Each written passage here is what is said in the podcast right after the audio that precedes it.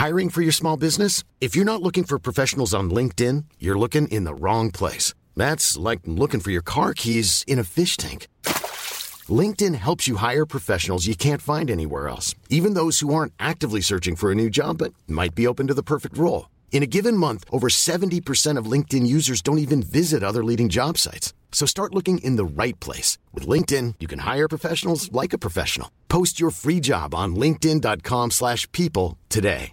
It's that time of the year. Your vacation is coming up. You can already hear the beach waves, feel the warm breeze, relax, and think about work. You really, really want it all to work out while you're away. Monday.com gives you and the team that peace of mind. When all work is on one platform and everyone's in sync, things just flow wherever you are. Tap the banner to go to Monday.com.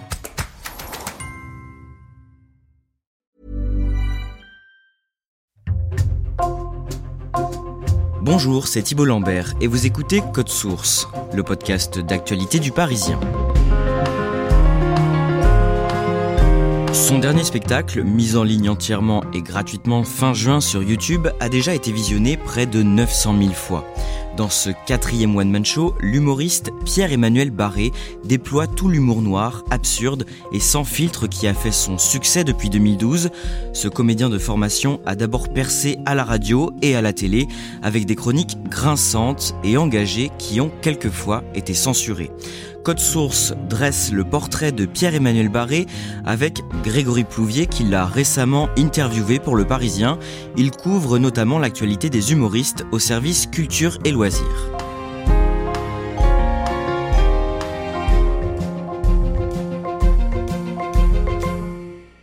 Grégory Plouvier, Pierre-Emmanuel Barré n'est plus chroniqueur télé aujourd'hui.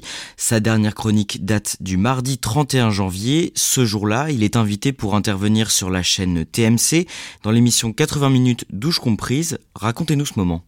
Au moment où il euh, prononce cette chronique, on est en plein mouvement euh, de grogne contre la réforme de la retraite avec beaucoup de manifestations. Les vieux d'aujourd'hui, euh, c'est des gros bâtards. En trois minutes, il livre un, véritable plaidoyer contre les vieux, les boomers, donc toutes ces personnes qui sont nées juste après la Seconde Guerre mondiale et qui, à ses yeux, ont profité du plein emploi, ont profité euh, de euh, l'état de la planète qui à l'époque leur permettait de faire pas mal de choses et qui, une fois euh, âgés, une fois à la retraite, votent pour un président qui justement remonte l'âge de la retraite. Ils ont tout eu, le plein emploi, la sécurité sociale, le SMIC, le fonctionnariat, la retraite à 60 ans, l'assurance chômage, les 35 heures, le cul sans le sida, le vin rouge à la cantoche.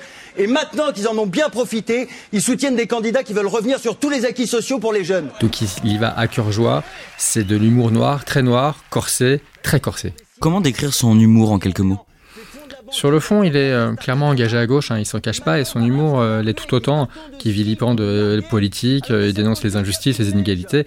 Sur la forme, il est cash, très cash, trash, on peut même dire parfois un peu, un peu vulgaire. On est allé acheter des chips avec des masques FFP2 pour protéger leurs vieux cul tout fripés Et eux, pour nous remercier, ils veulent nous faire bosser jusqu'à 67 ans Eh ben, montrez l'exemple et allez faire les 5 ans que vous nous devez.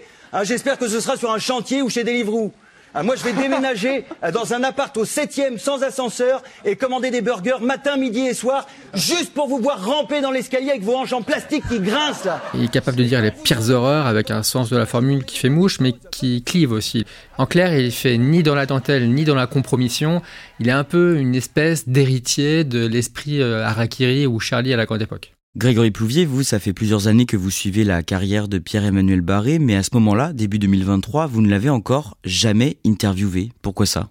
Je l'avais sollicité à plusieurs reprises pour des interviews les années précédentes, mais à chaque fois, il mettait comme condition de pouvoir avoir les, questions en avance par écrit pour en fait pouvoir répondre au deuxième, troisième, euh, dixième degré et continuer à faire des blagues et rester dans son personnage de chroniqueur un peu piquant euh, qui profite en fait des interviews pour continuer à rester dans son euh, personnage scénique. Or, nous, aux Parisiens, on a toujours refusé de rester dans cette approche-là. Mais vous avez fini récemment par lui poser des questions à la fin du mois de juin, questions auxquelles il a cette fois répondu avec beaucoup plus de sérieux. Vous nous direz ce qu'il vous a confié à la fin de cet épisode. Mais d'abord, on va retracer son parcours. Sur le plan personnel, on sait peu de choses de lui, à part qu'il est marié à l'humoriste et chanteuse Guédré. Ensemble, ils vivent dans les Cévennes et sont les parents d'un petit garçon. Pierre-Emmanuel Barré a 39 ans, il est né en 1984 à Quimperlé dans le Finistère. Dans quel milieu il grandit? Comme vous l'avez dit, il ne s'est jamais trop épanché sur euh, sa famille, sur son passé, sur ses origines. On sait juste effectivement qu'il a grandi en Bretagne, plus précisément au Pouldu, c'est près de Moëlan-sur-Mer, euh, dans le Finistère. On sait aussi que sa maman est psychiatre. Après son baccalauréat, il commence des études scientifiques à la fac, mais il arrête très rapidement. Oui, euh, il fait de la biologie en fait euh, à l'université de, de, Rennes. Il plaque euh, tout ça assez vite pour partir faire les cours Florent à Paris. Les cours Florent, c'est un peu la mecque pour les jeunes apprentis comédiens. Il y a des noms très prestigieux qui ont été formés là-bas. Et durant ses trois années de formation, il va croiser pas mal de monde, comme Benjamin Laverne, un futur sociétaire de la comédie française. Et qu'est-ce qu'il fait après cette formation? Il essaye de jouer, donc il est à l'affiche de quelques pièces, un registre assez varié. Il peut très bien être dans Richard III de Shakespeare et puis la semaine suivante faire du Fedo, on, purge bébé ou alors des comédies de boulevard. Il, il fait un peu ce qu'on lui propose. En 2007, il se met à écrire un spectacle d'humour. Oui, parce que clairement, il galère dans, en tant que comédien. Il récupère quelques rôles à droite à gauche, mais c'est pas très satisfaisant. Et puis il a ce, euh, il a ce prisme satirique euh, très fort. Donc il écrit son tout premier spectacle qui s'appelle Le ton est donné, euh, Sale con, et il le jouera à quelques reprises seulement. Et ensuite, il monte une pièce avec l'un de ses amis du cours Florent. Cet ami en question, il s'appelle Bruno Osler, c'est un de ses complices. La pièce s'appelle Full Metal Molière. Comme son nom l'indique, c'est Molière mais à la sauce un peu, un peu trash. C'est l'histoire de deux comédiens un peu ratés, toute ressemblance avec des, euh, avec des trajectoires personnelles ne serait que fortuite, qui se retrouvent en fait à prendre en otage une troupe de théâtre et à leur imposer leur version du malade imaginaire. Tous les deux, avec Bruno Hessler, ils vont casser leur tirelire pour tenter l'aventure au Festival Off d'Avignon. Surprise, ça marche euh, très bien, le bouche à oreille euh, fait que euh, la salle qui au début est au tiers plein les remplit ensuite à la moitié, puis assez rapidement les salles sont quasi pleines.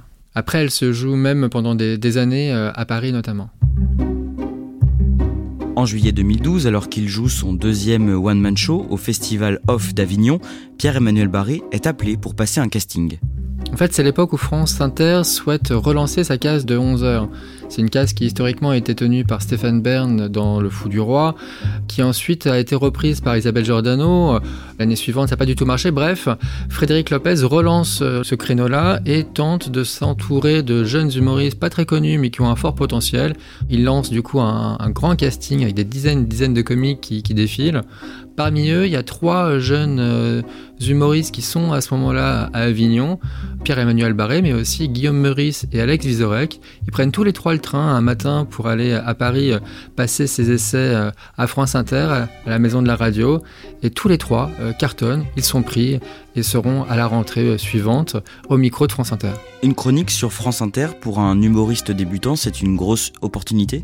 C'était déjà une grosse opportunité en effet parce que ça permettait d'avoir une visibilité immédiate, une exposition médiatique XXL et surtout l'intérêt pour un humoriste d'être présent sur France Inter, c'est de donner une carte de visite géante quotidienne. C'est-à-dire qu'en trois minutes, ils peuvent donner un aperçu de leur univers et donner envie aux gens de venir ensuite les voir sur scène. Clairement, les fréquentations des salles des humoristes qui sont sur France Inter connaissent en général un énorme boom. Pierre-Emmanuel Barré fait donc sa première apparition dans l'émission baptisée On va tous y passer le mardi 28 août 2012. Il est comment à l'antenne? Attention, il est en colère. C'est exactement les mots qui sont employés par Frédéric Lopez pour présenter la toute première chronique de Pierre-Emmanuel Barré. Moi, je vous propose maintenant d'écouter mon camarade Pierre-Emmanuel Barré. Vous ne le connaissez pas encore. Euh, il est extrêmement souriant, mais euh, on va dire qu'il est en colère, hein, quand même. Hein. Il sourit, sûr. mais il est en colère. Il est effectivement déjà dans un style assez rageux, mais drôle. Il fait le bilan des vacances, il euh, tape un peu sur tout ce qui bouge, aussi bien euh, Carla Bruni qui sort son nouvel album. De côté, Carla Bruni prépare un nouvel album, et il paraît qu'Enrico Macias lui file un coup de main. On est dans une mer de noir, mais rassurez-vous, on fait tout ce qu'on peut pour que vous passiez une bonne journée sur France Inter. Et il vilipende les Jeux Olympiques de Londres. Par exemple, j'ai décidé de faire comme si les JO n'avaient pas existé, tout simplement parce que je n'en peux plus. Je vomis des kayaks et des javelots depuis la cérémonie d'ouverture. Croyez-moi, c'est douloureux. Il s'installe gentiment à l'antenne. Que se passe-t-il, Ophélie? A rien. Hein. C'est si vous pouvez le dire. Il se passe qu'il y a Pierre-Emmanuel Barré qui est juste derrière. Dès la rentrée suivante, il décroche aussi une chronique hebdomadaire sur Canal+, dans la nouvelle édition, le programme de la mi-journée présenté par Ali Badou. Il se construit quel personnage à ce moment-là? Déjà à l'antenne, on le voit, contrairement à la radio. Donc euh, on voit ce grand jeune homme euh, d'un mètre 94, au tempe déjà plus que grisonnante malgré son jeune âge. Il crie, il utilise des gros mots comme euh, signe de ponctuation. Non Non c'est également mon passe pour que vous alliez tous bien vous faire enculer. et ouais, et ouais, mec, on est vendredi 13, j'ai joué à l'euro million et j'ai bien l'intention de gagner et de me casser de cette émission de loser. Disons qu'il euh, l'ose de plus en plus. Il y a des mots euh, qu'on n'utilise pas à la radio, il y a des mots qu'on n'utilise pas à la télévision. Clairement, toutes ces règles d'usage, il les fait valser bien gentiment, au risque de choquer, mais ça provoque en fait dans le public des oh qui sont aussi clairement la réaction attendue par ses employeurs. L'idée, c'est d'aller chercher des, des, réactions du public. Elle est à l'écran comme à la ville. Quand on la voit à la télé, tout le monde veut la baiser. Hein et bien dans la rédaction, c'est pareil. Tout le monde veut la baiser. Et sur les deux antennes, France Inter comme Canal+, il parle aussi euh, beaucoup de politique sans retenue. On est à ce moment-là durant le quinquennat de François Hollande et très rapidement, oui, il va parler de, de politique, il va parler des choses qui euh, l'énervent en tant que citoyen engagé à gauche et sa tête de turc ce sera très très vite euh, Manuel Valls. Euh, en fait, Manuel Valls, c'est le mec qui pourrit tes chiottes avec une gastro de l'espace et qui sort mine de rien en disant Oulala, je sais pas qui était aux toilettes avant moi, mais ça, sent pas très bon, il y a du caca partout sur les murs. Et moi, en tout cas, j'ai fait que pipi. Dans une chronique, il le traite même de, trisomique. Euh, sérieusement, on, dirait un trisomique, il est complètement déconnecté de ses actes. le mec, on lui dit Attention, t'as fait caca partout sur la France Il répond Oui, j'ai encore envie. Une autre fois, il imagine manger ses propres excréments dans sa douche. On est vraiment dans un registre verbal totalement inhabituel pour un humoriste évoquant une personnalité publique de l'ordre du Premier ministre, hein, qui est alors euh, Manuel Valls, futur candidat à la présidentielle. Et à travers ses chroniques, il arrive à trouver son public? Oui, clairement, à ce moment-là, il se fait euh, remarquer auprès du grand public. Il est, comme je l'ai dit, euh, très clivant, mais pour une partie de la population, ça résonne très fort et ces salles commencent à se remplir très fortement. À cette époque, il se rapproche aussi de plusieurs autres humoristes, des figures montantes de l'humour noir. Il participe notamment à un plateau d'artistes qui sillonne la France, un plateau qui s'appelle Les Insolents. C'est plutôt euh, bien trouvé comme nom, en tout cas c'est plutôt clair. Parmi euh, ses collègues, on retrouve des gens comme Dedo, Emery Lompré, et puis une, une jeune humoriste qui commence à se faire un sacré nom, Blanche Gardin. Sa collaboration avec Canal+ dure jusqu'à l'été 2015, mais il poursuit ses chroniques sur France Inter dans l'émission qui a remplacé celle de Frédéric Lopez. C'est désormais la bande originale présentée par Nagui, mais en avril 2017, entre les deux tours de l'élection présidentielle, Pierre-Emmanuel Barré claque la porte de la station. En fait, un beau matin, euh, il n'est pas à l'antenne. Euh, on comprend pas trop. Euh, la réponse, on l'aura quelques heures plus tard sur euh, Facebook, où il diffuse en fait la chronique qu'il aurait dû faire ce matin, donc dans l'entre-deux tours de la présidentielle. Salut Nagui, salut tout le monde Wouh ah non, il y a personne en fait, parce qu'on a demandé de ne pas faire cette chronique ce matin à France Inter, mais c'est pas grave. Une chronique dans laquelle il défend, il prend la position des abstentionnistes qui, selon lui, étaient partie numéro un des élections. On a gagné, et ouais, 10 millions d'abstentionnistes un premier parti de France, on a pulvérisé tout le monde et on n'avait même pas d'affiche. Et dans cette chronique, donc il ne fait pas le choix entre Marine Le Pen et, Emmanuel Macron. Vous pensiez vraiment que j'allais dire que j'allais voter Macron? Eh ben non, hein, j'aime pas son programme, je ne vote pas pour lui, c'est tout, c'est ça, c'est la démocratie. évidemment, si on met un flingue sur la tempe et qu'on m'oblige à choisir, J'espère que Macron a le blanc propre, hein, mais je préfère le prévenir, il n'est pas à l'abri d'une circoncision gratuite. Ce que Nagui, le producteur et animateur de l'émission, euh, n'aurait pas voulu euh, laisser passer à son antenne. Il décide alors de, claquer la porte, alors que Nagui lui avait euh, proposé de maintenir sa chronique comme ça à l'antenne sans changer la moindre virgule, mais une fois que sa décision est prise, elle est prise. S'estimant censuré, son choix est clair, il préfère quitter la radio. Il se penche alors sur l'écriture de son nouveau spectacle, un stand-up qu'il joue jusqu'en 2019. Grégory Plouvier. En mars 2020, Pierre-Emmanuel Barré démarre la tournée de son quatrième seul en scène lorsque tout s'arrête brutalement tout s'arrête brutalement pour lui, tout s'arrête brutalement un peu pour tout le monde, vu qu'à ce moment-là, c'est le Covid, c'est la crise sanitaire, c'est le premier confinement qui euh, ferme l'ensemble des euh, théâtres et autres lieux publics euh, non essentiels, pour reprendre une expression alors à la mode. Donc tout est mis entre parenthèses pour son nouveau spectacle. Qu'est-ce qu'il fait alors à ce moment-là? Il se lance dans un journal du confinement, donc un journal vidéo, et jour après jour, il poste une vidéo dans laquelle il raconte sa propre expérience du confinement. Salut les loulous Un bon confinement, c'est avant tout une bonne organisation un ordinateur, un compte premium YouPorn et 5 rouleaux de sopalin. Et bien sûr ma femme, pour faire à manger. Alors, euh, avec son style à lui, hein, un style barré, sans mauvais jeu de mots. Le plus dur dans le confinement, c'est ma bite. Je passe mes journées à me branler. Je comprends mieux pourquoi c'est les rayons de PQ et des suitous qui ont été dévalisés en premier. Où il euh, reprend euh, à son compte les annonces gouvernementales pour les tourner en ridicule. Mais c'est quand même incroyable cette habitude qu'il a Emmanuel Macron d'aller demander leur avis à des gens qui n'y connaissent rien. On sait plus si c'est un président ou un présentateur de CNews. C'est un, exercice de style euh, très euh, chronophage pour lui. Il y passe des heures et des heures pour euh, écrire, réaliser et monter ces vidéos-là. Ça lui permet effectivement de maintenir une activité artistique très forte durant cette période. Ah, en tout cas, moi je suis content, content, content, content. C'est la première fois que je peux dire de pas aller voter sans me faire traiter de nazi. Et ces vidéos sur YouTube, est-ce qu'elles sont beaucoup regardées? Oui, alors pour le coup, il y a beaucoup d'humoristes à cette époque-là qui euh, tentent euh, des expériences artistiques. Lui, ce sera l'une des plus réussies euh, parce qu'il maintiendra un certain niveau de qualité durant l'ensemble du confinement. Bon, c'est officiel Stop Covid, l'application du gouvernement pour traquer les malades, sera prête le 2 juin. Donc c'est officiel, on la verra pas avant octobre. Elle s'appelle Stop Covid parce que quand elle sortira, le Covid sera stoppé depuis longtemps. Mais surtout, effectivement, elle sera très suivie, cette chronique vidéo quotidienne avec parfois plus d'un million de vues euh, par épisode. En décembre 2022, Pierre-Emmanuel Barré se voit proposer une chronique dans Célébdo, l'émission diffusée chaque samedi sur France 5 et présentée par Ali Badou, qu'il a donc connu à l'époque de Canal+. Comment se passe ce retour à la télé? L'actualité revue et corrigée par Pierre-Emmanuel Barré et il vaut mieux se préparer il est un peu méfiant, on va pas se mentir, parce qu'il a eu des expériences dans le passé où euh, des faits de censure l'ont euh, contraint à, quitter l'antenne assez vite. Là, il revient parce que c'est Ali Badou. C'est une personnalité qu'il connaît bien, avec qui il s'entend très bien, avec qui il est en confiance, donc il y retourne. Après, ils se sont dit Oh, ça va, il y a déjà un arabe qui présente. On va mettre un mâle blanc cisgenre hétérosexuel pour équilibrer. Donc me voilà, Sartek la télé publique, toujours dans l'air du temps. Il euh, fait une première chronique, une deuxième, une troisième qui fait euh, particulièrement parler d'elle, dans laquelle il euh, se moque ouvertement des dérives, des dérapages à successifs de Cyril Hanouna. Il l'interprète notamment en train de sniffer de la cocaïne pour se moquer un peu de tous les délires verbaux de Cyril Hanouna. Mon rêve, c'était d'être chroniqueur à touche pas à mon poste, mais j'ai échoué à l'examen d'entrée. À l'écrit, ça allait, j'ai eu 20 parce que j'ai pas dépassé en coloriant. Dans les coulisses de l'émission, il y a une petite musique qui est en train de se répandre.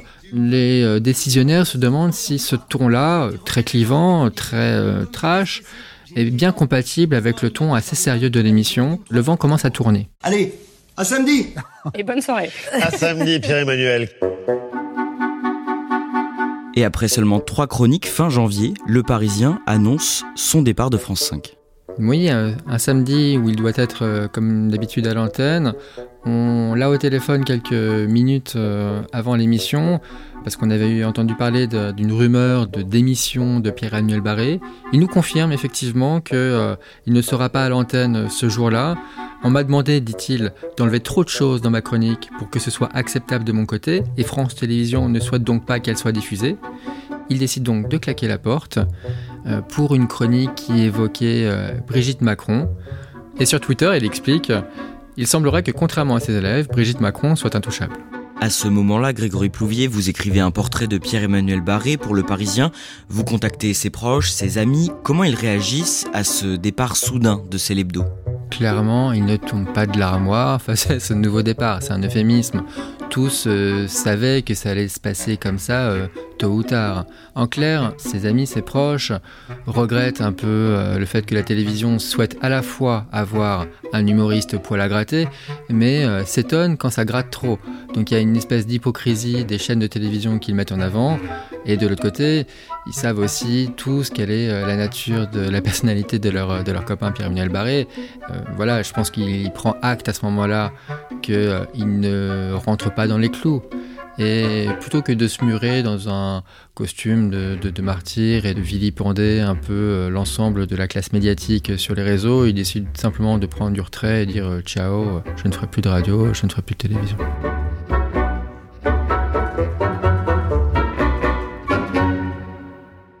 En vient à l'actualité la plus récente. Le samedi 22 juin, Pierre-Emmanuel Barré met en ligne son quatrième spectacle sur YouTube à titre gratuit avec un appel à contribution. Ma chaîne YouTube, elle n'est pas monétisée. Hein, c'est pas ici que vous allez voir des pubs pour HSBC. Donc si vous voulez que je continue à faire des blagues gratuitement, eh ben, il va falloir me donner de l'argent. Grégory Plouvier, qu'est-ce qu'il y a dans ce spectacle au nom imprononçable? Alors déjà le nom imprononçable c'est PF. Alors c'est un P et trois F derrière. Pour la blague, il dit que c'est la réaction que fera le public au moment de sortir après ce long spectacle de deux heures. Pourquoi ce choix? Eh bien, euh, tout simplement parce que je suis visionnaire et que je sais que ce soir, en sortant de la salle, vous serez nombreux à vous dire ouais, Il dénonce euh, pêle-mêle le monde de la finance, les absurdités de Pôle emploi, le capitalisme impitoyable, les inégalités en tout genre. Donc, euh, 6 millions de chômeurs, une seule solution pour régler le problème, s'en débarrasser. Alors, comment se débarrasser de 6 millions de personnes? Une solution rapide. Quelque chose d'efficace sur 3-4 ans, pas plus, on n'a pas tout notre temps non plus. Industriel, bien organisé. Non, ce serait du plagiat. C'est un spectacle qui est une nouvelle fois euh, clairement engagé euh, politiquement. euh.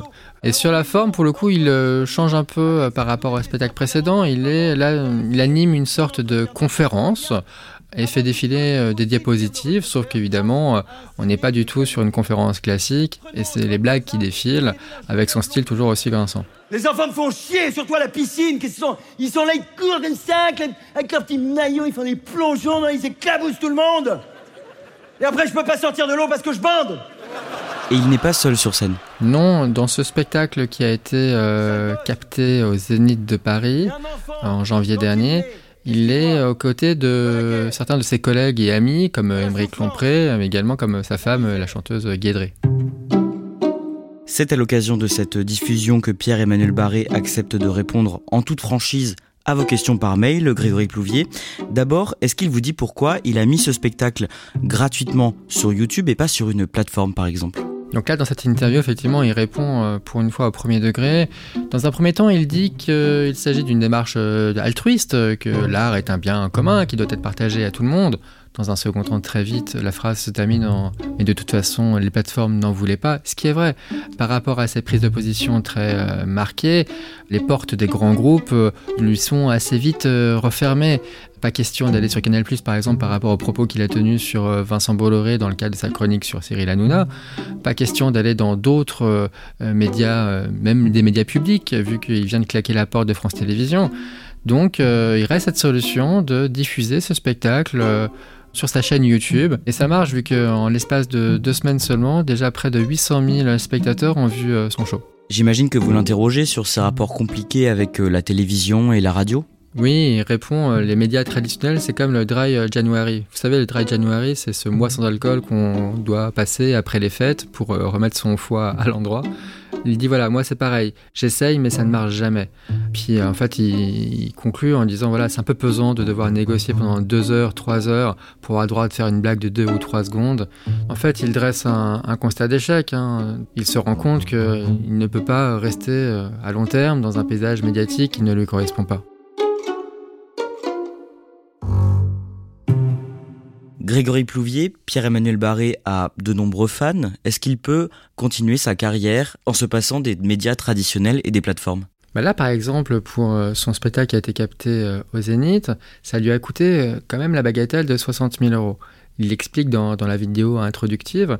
60 000 euros, c'est pas rien, c'est une certaine somme. Alors du coup, il lance des euh, solutions alternatives. Pour ces euh, one-man shows qui sont mis en ligne, il lance des systèmes de contribution, euh, des appels aux dons du public. Il me répond que les gens donnent spontanément, les gens qui ont les moyens donnent spontanément. Il a aussi d'autres sources de revenus. Les spectacles qu'il donne à travers la France lui permettent de générer euh, des revenus assez conséquents, d'autant que les salles qu'il remplit sont assez grandes. Il a également euh, des activités en tant que co-auteur. C'est lui qui coécrit par exemple les chroniques d'Émeric Lompré euh, sur France Inter. Avec ce nouveau bémol, c'est que à la rentrée, l'émission dans laquelle euh, figure Émeric Lompré, la bande à Charline, passera d'un rythme quotidien à un rythme euh, hebdomadaire, ce qui a suscité une levée de bouclier d'une partie du public de France Inter. Aujourd'hui, les chroniques, c'est vraiment terminé pour Pierre-Emmanuel Barré? C'est difficile à dire parce que Euh, il a développé ces dernières années un véritable savoir-faire en la matière. Il a euh, aussi euh, construit une communauté de fans de plus en plus grande qui attendent aussi d'avoir ses nouvelles. Mais rien n'est impossible. Il est revenu plusieurs fois. Il a un talent d'écriture manifeste. Je pense qu'il aura envie de le montrer encore les prochaines années.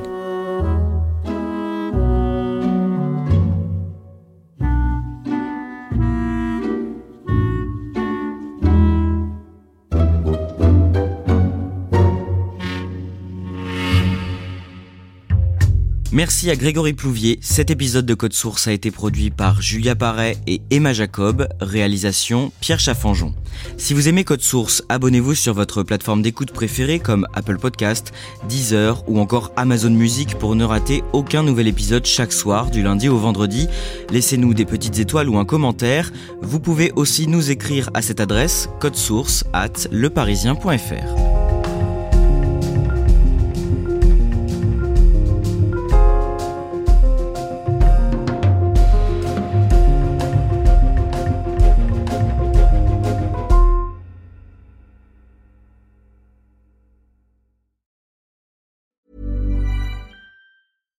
when we're on a budget, we still deserve nice things. Quince is a place to scoop up stunning high-end goods for 50 to 80% less than similar brands. They have buttery soft cashmere sweaters starting at $50, luxurious Italian leather bags, and so much more. Plus, Quince only works with factories that use safe, ethical, and responsible manufacturing. Get the high-end goods you'll love without the high price tag with Quince. Go to quince.com/style for free shipping and 365-day returns.